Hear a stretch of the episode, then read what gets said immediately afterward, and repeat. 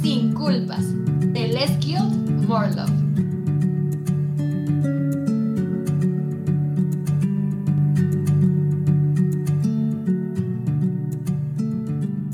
Buenas tardes, buenas noches, buenos días, personitas, dependiendo de la hora, momento, día, lugar en el que estén escuchando este podcast. Bienvenidos a un lunes más de Sin Culpas. Yo soy Dani Roldán, su host, y estoy sumamente emocionada de tener otra vez este espacio y poder compartirlo con ustedes. Este podcast donde nos encargamos de desmitificar a la cultura de la dieta con el objetivo de generar un juicio crítico para nosotros cuestionar todas estas creencias limitantes y volvernos a empoderar en cuanto a nuestra alimentación y en cuanto a nuestro cuerpo y aceptación corporal, pero sobre todo para prevenir trastornos alimentarios porque sabemos que esta cultura de dieta es un factor de riesgo para generar uno. Qué emoción estar aquí después de tan bella introducción que ya parece ensayada, oigan, pero pues aunque genuinamente parezca que es algo repetitivo, cambio ciertas cosas, pero porque esa es la misión de Sin Culpas. Invitarnos a vivir sin culpas a partir de la desmitificación de la cultura de la dieta. Así que pasen, siéntense, están en su casa y pues como siempre vamos a platicar de un tema polémico que hace alusión a toda esta terminología de la que hablamos, pero desde una postura cómoda, todos ahora sí que como dicen aquí en México, tomando tranquilos, disfrutando, por eso siempre los invito a que vayan por su agua, su café, si están haciendo ejercicio, disfrútenlo, hagan ejercicio placentero desde el amor, si están comiendo, que sea su compañía, pero que disfruten el momento presente, si se están bañando, si están manejando, donde quiera que estén, que vivan el momento presente, lo disfruten y pues que esta plática sea muy amena para ustedes. Y bueno, pues para comenzar a introducir el tema, no sé si ustedes han escuchado en algún momento eh, la frase de en 21 días se forma un hábito. Y esta famosa premisa que hace que existan cantidad inimaginable de retos asociados a un cambio en estos 21 días. Y tú nómbralo, puedes encontrar plantillas prediseñadas de qué tienes que hacer cada día de acuerdo a este número 21 o, por ejemplo, inscribirte a un reto de cambio de composición corporal o inscribirte a un reto de alimentación, todo con este mágico número de 21. Pues el día de hoy yo te quiero decir que desafortunadamente la cultura de dieta lo volvió a hacer y se apoderó de esta premisa del marketing para vendernos más cultura de dieta, generando daños a nuestra salud. Y el día de hoy te quiero platicar porque estos retos de 21 días son una falacia. Y a lo mejor dicen, Dani, qué terminista, ¿por qué estás diciendo que los retos de 21 días no funcionan?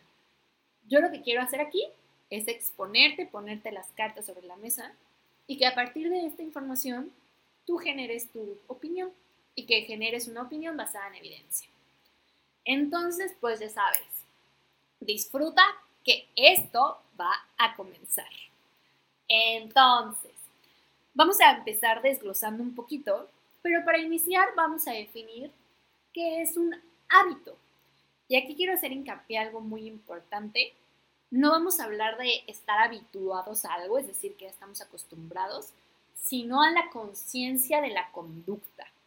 Y esto es muy fuerte porque la psicología se vuelve a relacionar con la alimentación y con la aceptación corporal. Por eso Aquí también somos un espacio de psiconutrición y buscamos también traer a psicólogos a hablar de estos temas, porque un hábito es una conducta que se hace repetitivamente y esto de alguna manera u otra es lo más funcional para el cerebro, porque imagínense que, por ejemplo, nosotros cada vez que nos encontramos a un amigo en la calle y nos paramos a saludarlo, tuviéramos que hacer consciente el acto de saludar, es decir, yo, Daniela, cada vez que veo a mi amigo pasar frente de mí, me tengo que acordar que tengo que darle la mano, sacudirla, o en dado caso de que yo tenga la costumbre de saludar de beso, acercarme, darle un beso en el cachete o mejilla, como ustedes prefieran decirle, o que tenga que acordarme constantemente de cuáles son los pasos a seguir para saludar a alguien, sería muy cansado para mi cerebro. Entonces él se habitúa a hacer cosas de forma automática después de haberlas, haberlas pasado por un proceso de concientización.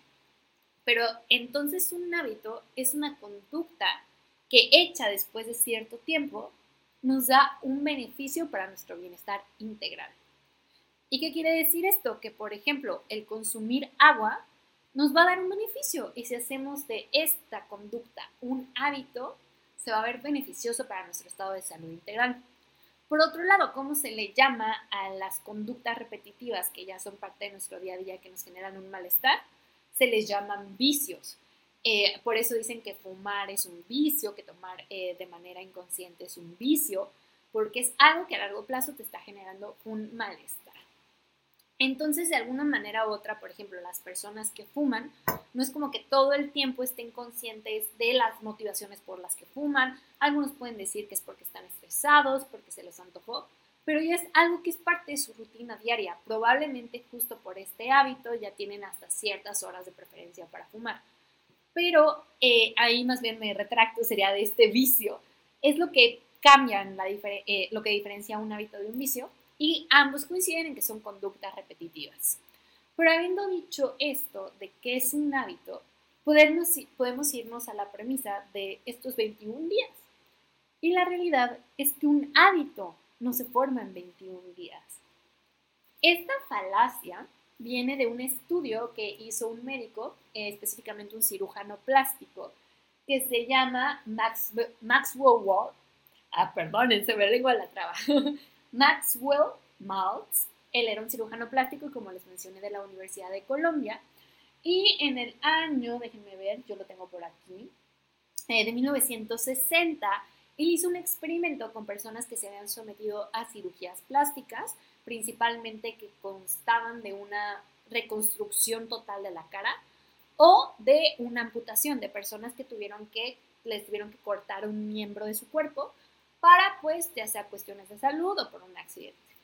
Y entonces él haciendo una bitácora de investigación se dio cuenta que tanto las personas como que fueron sometidas a un proceso de cirugía plástica o las personas que fueron amputadas, a los 21 días se habituaban a ver los cambios en su cara o dejaban de tener esta como sensación de lo que se le dice miembro fantasma, que hasta que pasaban los 21 días las, las personas sabían, o sea, ya no sentían que tenían, como que quedaba esta sensación de que todavía tenía su brazo, a los 21 días ya no lo sentían. Entonces, es de ahí que viene esta premisa, que las personas se habituaron a los cambios externos que vivieron en 21 días. Pero esto no quiere decir que hubo un cambio de conducta en 21 días para que exista un cambio de conducta, sobre todo cuando estamos intentando incorporar hábitos que son beneficiosos para nosotros o estamos tratando de quitar vicios, ya sea cualquiera de los dos, va a costar más que 21 días, porque es casi casi algo que se llamaría reprogramación neurológica, es decir, cambiar y hacer nuevas conexiones para que nosotros signifiquemos este hábito. Por ejemplo, si yo solo te digo, ay, toma agua, si para ti no tiene un significado importante, después de esos 21 días lo vas a dejar. Pero para que sea algo importante, tenemos que generar un significado, tenemos que a lo mejor generar estrategias, tenemos que hacerlo 21, maybe 42, maybe más días para que se forme parte de nuestra vida diaria. Y lo mismo con un vicio, si yo quiero dejar de fumar, hay personas que sucede por una enfermedad y se les genera de alguna manera u otra más fácil, incluso en menos de 21 días, o personas que les cuesta toda la vida dejar de fumar, etc. Entonces creo que aquí más de decir es que ese 21 días es cuestión de algo más profundo y que a lo mejor justo, a lo mejor te puedes habituar a que tu cara cambió en 21 días. Por ejemplo, los que no saben, fun fact, yo me operé la nariz hace más o menos 6 años, un poquito más. Y sí, más o menos yo les puedo decir que al mes, dos meses, ya de que me quitaron las, los parches, yo no notaba diferencia entre antes de ser operada y estar operada. Entonces, justo, es muy distinto habituarse a los cambios externos, es decir, que tú te puedas adaptar a tu entorno, a que generes cambios de conducta. Entonces, primero que nada, los retos de 21 días que te venden cambios de conducta no funcionan por la temporalidad y porque hay que hacer toda una resignificación de ese hábito o de quitar ese vicio. Y también creo que algo muy importante analizar es qué está haciendo para ti un hábito para tu bienestar y qué está haciendo un vicio que te está perjudicando. Hay que entender el contexto de la persona. Y de ahí viene la segunda parte, que es que estos retos, la mayoría de las veces, porque desconozco todos los retos de 21 días que existen, pero la, varios de los que yo he visto, Daniela, los que yo he tenido contacto, son no personalizados. ¿Qué quiere decir esto? Que si yo me inscribo a un reto de 21 días de alimentación, lo más probable es que ese menú sea semi-personalizado. Es decir, que únicamente se adecue a lo mejor a tu objetivo o si tienes alguna alergia o no. Pero la realidad es que la persona que lo diseñó no se sentó contigo a preguntarte todo, desde tu historia y verán qué exagerada, pero así son mis consultas, por ejemplo. Empezamos a platicar cosas desde qué comían cuando eran chiquitos hasta qué cosas siguen en redes sociales. Imagínense qué nivel de personalización cuando, a diferencia de cuando estás en un reto. Y entonces ahí corremos el riesgo de que justo, además de que se está limitando un número, por ejemplo, de calorías, hacer un reto de cierta cantidad de alimentación, además de ignorar tus señales de hambre y saciedad, posiblemente estás comiendo cosas que a lo mejor no te gustan y no hay más opciones porque pues justo al ser semi personalizado no puedes tener más cosas o posiblemente dentro de estas categorías estás comiendo algo no tan variado y después de esos 21 días te vas a hartar. Entonces aquí es muy importante saber que no es un traje hecho a la medida para ti. Es como digamos una talla unisex y unisize, así les dicen estas playeras o rameras, como le digan en tu país, que tienen como que no tienen eh, como una connotación de género y que tampoco tienen un número de talla, que son para todos. Ahí justo corremos ese riesgo, que la falta de personalización genere que no se adapte a tu estilo de vida y que por ende no puedas hacerlo un hábito. Porque supongamos que a mí me dijeran, y es algo muy real, este como principio de que el club de las 5 de la mañana y que se puso super trend y que la gente que se para a las 5 de la mañana son las personas más empoderadas y las más cool. Yo les puedo decir que yo me levanto a las 5 de la mañana, pero que primero que nada eso no me hace mejor persona, ni más empoderada, ni mejor por pararme a esa hora, pero que hay personas que son igual de magníficas que yo e igual de, y no lo digo desde un punto de soberbia, lo digo desde un punto de autenticidad, igual de humanas que yo, igual de frágiles que yo y que no se paran a las 5 de la mañana porque ellos tienen otra rutina. Entonces, si yo te dijera, este reto consta de pararte 5, 21 días a las 5 de la mañana, probablemente a los 21 días tú ya vas a estar tronado. Y más que ser un vicio para, un beneficio para ti, va a ser un vicio. Y va a ser algo que te va a generar malestar. O supongamos este tema de trastornos alimentarios, que una persona se mete a un reto 21 días y la persona simplemente le está mandando su menú semi personalizado y no se detuvo a preguntarle, cuál es tu relación con la comida y con el cuerpo, puede estar generando, un TCA. Entonces, volvemos a la premisa de si una conducta no se puede formar en 21 días, ¿qué va a pasar con, con esta parte de menos si es si no es personalizado, porque no se está habituando a mi estilo de, vida, a mi persona, a mi contexto, a mi historia? Entonces, hay que tener mucho cuidado con eh, otra cosa que también va asociado a este estilo de vida, les digo, como que todas las razones van eh, como conectadas, es que no promueve un estilo de vida. Te vende una meta a corto plazo. Porque, insisto, desconozco todos los retos 21 días, no estoy generalizando. Pero si no hay un seguimiento después de esos 21 días, ¿qué pasa? Parece que fue una meta de se acabó tu reto, ya mágicamente tú ya cumpliste con esos 21 días, ya no importa lo que hagas después. Y, e insisto, si nosotros no le damos un significado más profundo a esto que estamos haciendo, va a ser una rutina, una forma de alimentación que vivimos por 21 días, pero no mágicamente va a ser parte de nosotros. Y aquí hay que tener mucha delicadeza porque podríamos caer incluso en un punto de salutismo, de decir, pues es tu responsabilidad perseverar después de los 21 días. No, porque si las premisas anteriores no se cumplieron, de decir esto no tiene un significado para mí, esto no está adaptado a mi contexto, a mi historia y todo lo demás, de nada va a servir. Estos 21 días, pensando, no sé, en, es un reto que yo de hecho diseñé uno de amor propio con unas colegas para 21 días que son pequeños retos, de ponerme mensajitos en el espejo y así. Y, y terminar diciendo, estas son herramientas que te invitamos hagas parte de tu día a día y que busques un seguimiento a medida de tus posibilidades. Justo es entender que esto es una pauta para comenzar a poder crear un hábito.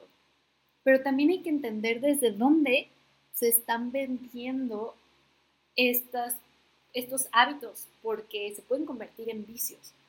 Y aquí vamos al otro punto de por qué no funcionan, que es que muchas veces se vende cultura de dieta, si no es que la mayoría de veces en estos retos. Entonces, y justo lo platicábamos con Mariana en el capítulo de cultura de dieta y deporte, que estos retos que dicen pompa, cintura, abdomen de tales características y no sé qué de grasa en 21 días. Entonces, pues puede ser que tú te sientas sumamente frustrado porque no hay cambios prometedores en 21 días, o vas a preguntarte si eres tú el del problema y entonces te van a vender otro reto para que sigas y sigas y lo más probable es que te estén generando una mala relación con la comida y con el cuerpo y que además creas que ya es como por arte de magia. Entonces, esto al venir desde una cultura de dieta te está perjudicando más y como hemos dicho, la cultura de la dieta es una mafia que ah, no te funcionó, te vengo otro, y te vengo otro, y así.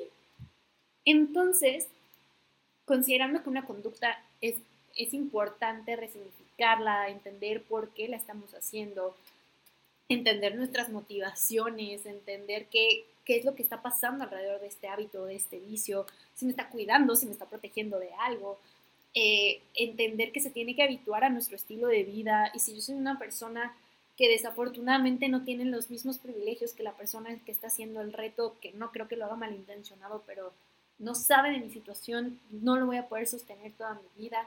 Y por otra parte, si me está vendiendo cultura de dieta, me va a hacer más un daño que un bienestar. Y dentro de esta cultura de dieta a veces nos venden cosas que van completamente en contra de nuestra naturaleza. Por ejemplo, los retos de tómate este polvito por 21 días, los retos de tómate estos test por 21 días para que te desintoxiques. Tú tienes un órgano que hace eso, hace eso, que es el hígado, y además lo complementa el riñón. Entonces, son cosas que hace tu cuerpo que te venden estos retos de cultura de dieta, que al final por eso tampoco funcionan, porque justo, o los multivitamínicos mágicos que te venden sin, sin una prescripción y sin ninguna recomendación, como dicen en Big Bang Theory, estás comprando una orina muy cara porque todo se va a ir a, tus desechos. Entonces, creo que aquí es muy importante darnos cuenta de todas estas premisas y de todo esto que nos dicen, o sea, estas posturas de por qué los retos de 21 días no funcionan. Incluso aquí voy a hacer algo. Eh, hay mucho esta teoría que dice que para tú formar un hábito tienes que hacerlo parte de tu identidad. ¿Y qué quiere decir esto? No, pues yo, Daniela, no puedo decir solo quiero eh, comer verduras todos los días. Es un ejemplo que también puede ser de supercultura de dieta, ¿no? Que no solamente puede decir que, ah, es que me cuesta trabajo, pero lo voy a intentar. No, que tú tienes que hacer lo parte de tu identidad, decir, yo, Daniela, como verduras todos los días. O yo, Daniela, se va a entender mejor con esto. Voy a cambiar de ejemplo. con esto se va a entender mejor. Si yo quiero aprender a tocar un instrumento, eh, tengo que decir, no, no soy Daniela tratando de aprender a tocar un instrumento. Soy Daniela música. La música, Daniela que sabe tocar violín. La violinista, violinista Daniela. Y entonces que así ya se va a hacer un hábito. Pero aquí yo tengo que tener mucho cuidado, porque sí, claro, puedo aprender a tocar violín, porque me encanta el violín, porque para mí el violín significa eh, parte musical hermoso, tengo las capacidades y si no las quiero desarrollar, etc. Pero ¿qué pasa si un día tengo un accidente y ya no puedo tocar el violín. Ya no voy a ser Daniela la violinista. Entonces aquí hay que tener mucho cuidado, oigan, que también va con cultura de dieta. Tus hábitos no te definen como persona. ¿Qué quiere decir esto? Que si tú no comes frutas y verduras, volviendo al ejemplo inicial, no eres mala persona. Y si tú haces ejercicio, no eres mejor persona. Claro que nos podemos superar y a lo mejor para alguien el moverse más lo está haciendo superarse como persona. O por el contrario, les puedo decir, a mí no comer verduras un día me está haciendo mejor persona, porque es parte de mi proceso de recuperación de saber que no pasa nada si un día no como verduras. Y eso para mí mentalmente, oigan, es una crisis. O sea, decir, ¿cómo que mi plato no va a tener verduras un día? ¿Qué me pasa? Que no sé qué. Y eso me hace crecer a mí más porque flexibiliza mi esquema de pensamiento y me dice, no pasa nada. Eso da más salud a mi mente que el comer verduras todos los días. Y para alguien, empezar a implementar las verduras a su estilo de vida va a ser algo muy beneficioso. De hecho, se han visto beneficios de personas que incrementan su consumo de frutas y verduras y les da bienestar. Pero eso no significa que yo sea más o menos porque como o no como verduras. Entonces, volviendo a esto, claro que puedes implementar hábitos de tu estilo de vida y se pueden resignificar para que formen parte de tu vida, pero no te van a definir y no son parte de tu identidad.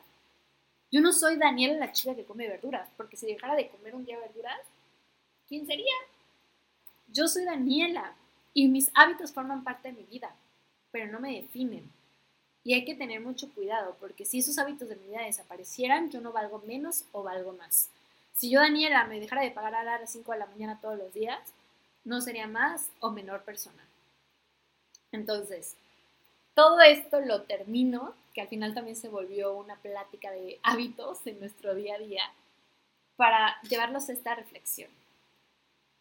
Seamos más críticos con lo que consumimos y en dónde invertimos nuestro dinero.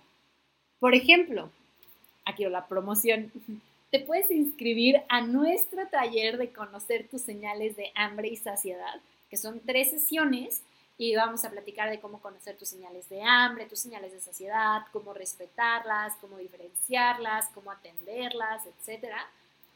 Pero a partir de ahí puedes empezar a hacer pequeñas conductas que hayas aprendido en el taller y las vas implementando. O te puedes meter a un taller eh, de ejercicio, te puedes empezar a ir a eh, rutinas de ejercicio con una persona que está entrenada y especializada. Pero no vamos a ponernos de meta como se va a cumplir todo en 21 días. A lo mejor 21 días puede ser un punto de cómo me siento. A partir de que empecé a hoy, ¿cómo me he sentido? ¿Me ha costado trabajo? ¿Me gusta? ¿No me gusta? ¿Es algo que puedo mantener por más tiempo? ¿Me está motivando? Que no me está motivando, pues, pues puedo buscar otras alternativas, o si me está motivando, o ya no me siento tanto como antes. Y sabemos que la motivación no va a definir nuestros hábitos, porque va a haber días que a lo mejor no nos sintamos con el mismo ánimo, pero sí es importante cuestionarnos.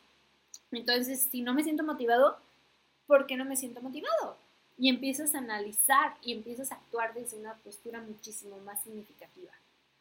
Y que genuinamente una vez más, como decíamos en los capítulos anteriores, la disciplina no es hacer algo a la de a fuerzas y sufriendo. La disciplina es reconozco este valor que yo tengo y traduciendo la que disciplina viene de discípulos, sigo este valor y voy a hacer lo que necesite de manera positiva y saludable, que me dé bienestar, para alcanzar este valor. Y entonces va a haber días que a lo mejor no me siento tan motivado, pero como reconozco el significado que esto tiene para mí, lo voy a hacer. Entonces, es importante empezar a cambiar estos conceptos y decir, 21 días puede ser una buena meta para verificar cómo me siento, pero no es la meta final. Y algo muy importante es que busquemos los hábitos para un autocuidado. Y volviendo a lo del violín, yo quiero aprender a tocar violín porque me encanta la música, me encanta ese instrumento y eso me va a dar alegría y eso va a ser una actividad que quiero disfrutar. Me está dando bienestar. Eh, o por ejemplo, quitar un vicio. Quiero dejar de fumar porque reconozco que eso me hace malestar. Ok, vamos a, vamos a darle un significado importante. Quiero aumentar el consumo de frutas y verduras. Por eso es donde yo digo, no lo hagas para perder peso. Porque ¿qué pasa si ese peso no lo pierdes? ¿Qué pasa si por X o por Y incluso llegaras a aumentar de peso comiendo frutas y verduras? No sabemos por qué. Mejor hazlo porque sabes que comer frutas y verduras te da vitaminas, te da minerales, te da fibra, te da energía, te da bienestar. Y esta frase me encanta, la tengo que decir tal cual. Raquel Lobatón, saben que la cito casi en todos los podcasts, ella dice, la cultura de la dieta lucra de nuestras inseguridades. Entonces, acuérdense, si ustedes están comprando un reto de 21 días desde su inseguridad, pregúntense quién está lucrando. Tu salud no vale 21 días, vale mucho más. Entonces, con este capítulo que, oigan, pensé que iba a estar cortito, pero me piqué la plática y se me fue. Espero que eh, mi emoción no haya sido tan acelerada porque, bueno, yo me podría haber seguido aquí una hora y hablando a la velocidad del correcaminos. El correcaminos era una caricatura donde no sé si se llama así en todos los países, pero que el coyote lo perseguía y le hacía mic mic. Siento que así hablé de rato. Pero gracias por llegar hasta aquí y escuchar. Espero que de verdad haya sido un capítulo de mucho, mucho aporte para ustedes. Y pues ya saben que cualquier cosa, comentario, trauma, sugerencia, querer incluso contra argumentar esto que les acabo de poner, yo encantada, lo pueden poner en nuestros comentarios en YouTube, que estamos como Sin Culpas Podcast, o nos pueden escribir a nuestras redes sociales, que estamos como arroba lgmorelove bajo en Twitter, perdón, en TikTok e Instagram. Y en Facebook nos encuentran como Les Guilds More Love. Y este podcast y los otros anteriores, que también son una maravilla, los pueden encontrar en sus plataformas favoritas, que son Spotify, Google y Apple Podcast y también en YouTube. No olviden suscribirse, darle a la campanita para que llegue cuando para que les avise cuando llegue un nuevo video, darle like, comentarlo, compartirlo, calificar el podcast para que pueda llegar a más personas. Y de verdad agradecerles por escuchar. Si quieren inscribirse al taller, corran. Eh, aún están a tiempo. Empecemos el 11 de octubre. Y de verdad sería una oportunidad muy bonita para conocernos. Así que ya saben que esto sea un cuestionamiento para nuestro bienestar y que esto también sea un cuestionamiento para invitarte a vivir tu vida sin culpas. Bye.